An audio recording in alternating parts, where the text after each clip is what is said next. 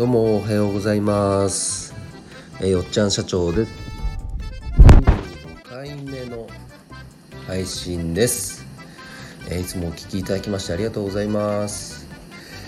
えーなんか 喉が痛くてちょっとやばい感じです。ガラガラ声ですいませんね、えー今日はよっちゃんが考えているこう睡眠について、えーお伝えしますね。僕ね寝るのはやっぱ好きですね。皆さんどうです？まだねあまだじゃないな。だんだんこう朝暗くなってきて布団から出るのもねちょっと辛い時期になってきましたけど僕のお友達で睡眠プランナーというこう睡眠医学というあのちゃんとした学問をもとにべそれをベースにしたあのコンサルティングをしているお友達がいるんですけどもその彼にも教わったのが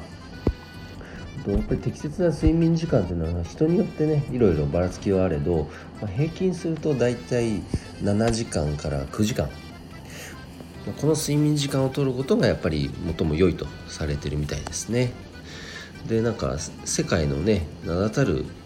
こう名経営者アマゾンとかねアップルグーグルこういった経営者もやはり睡眠は投資だと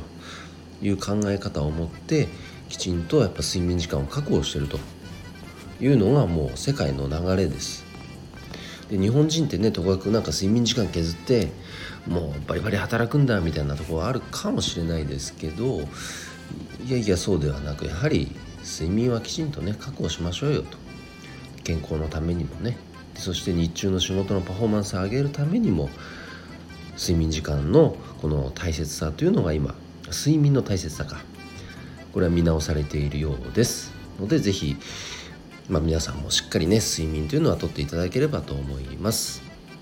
僕もしっかり毎日8時間睡眠してます。